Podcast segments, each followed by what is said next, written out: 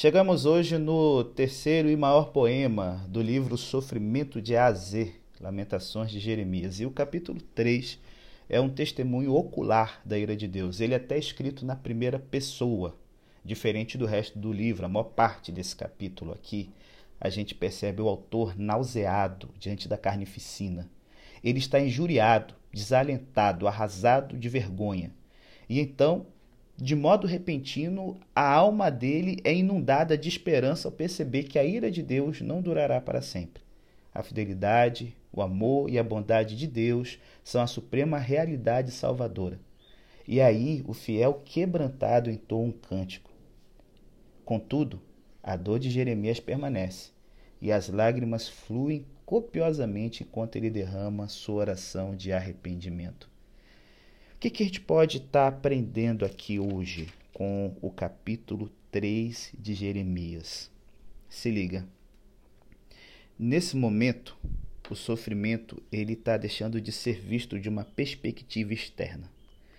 Como desse momento em diante, Jeremias vai tratar da perspectiva interna desse sofrimento. Simples. Ele começa a usar a primeira pessoa do singular durante todo o capítulo apenas poucas fra frases aqui no plural, mas o singular ele é usado intensamente para enfatizar o sofrimento, a dor intensa.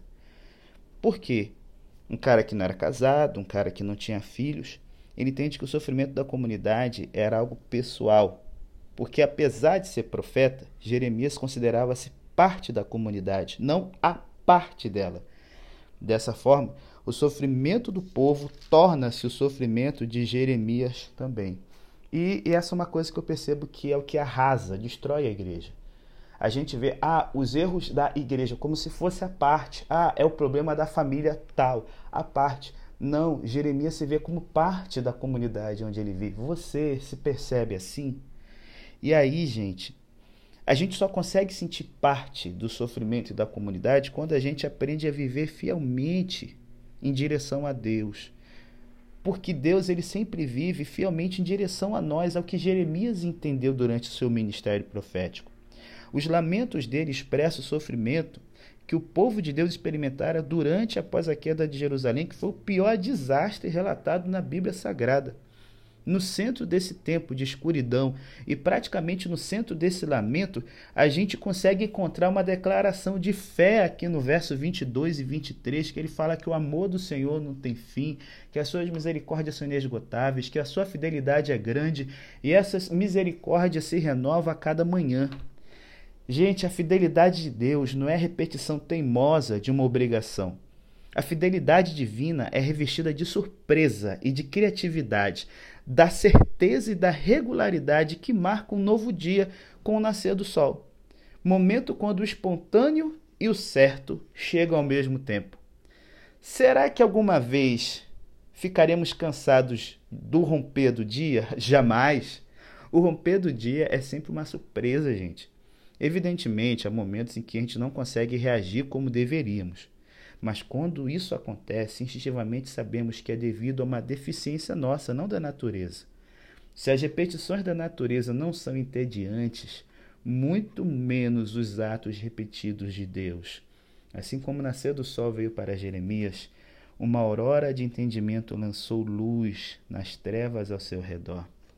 E aí, no meio da destruição, Jeremias ele tem um vislumbre de esperança em cima do caráter de Deus. Essa compaixão não tem fim.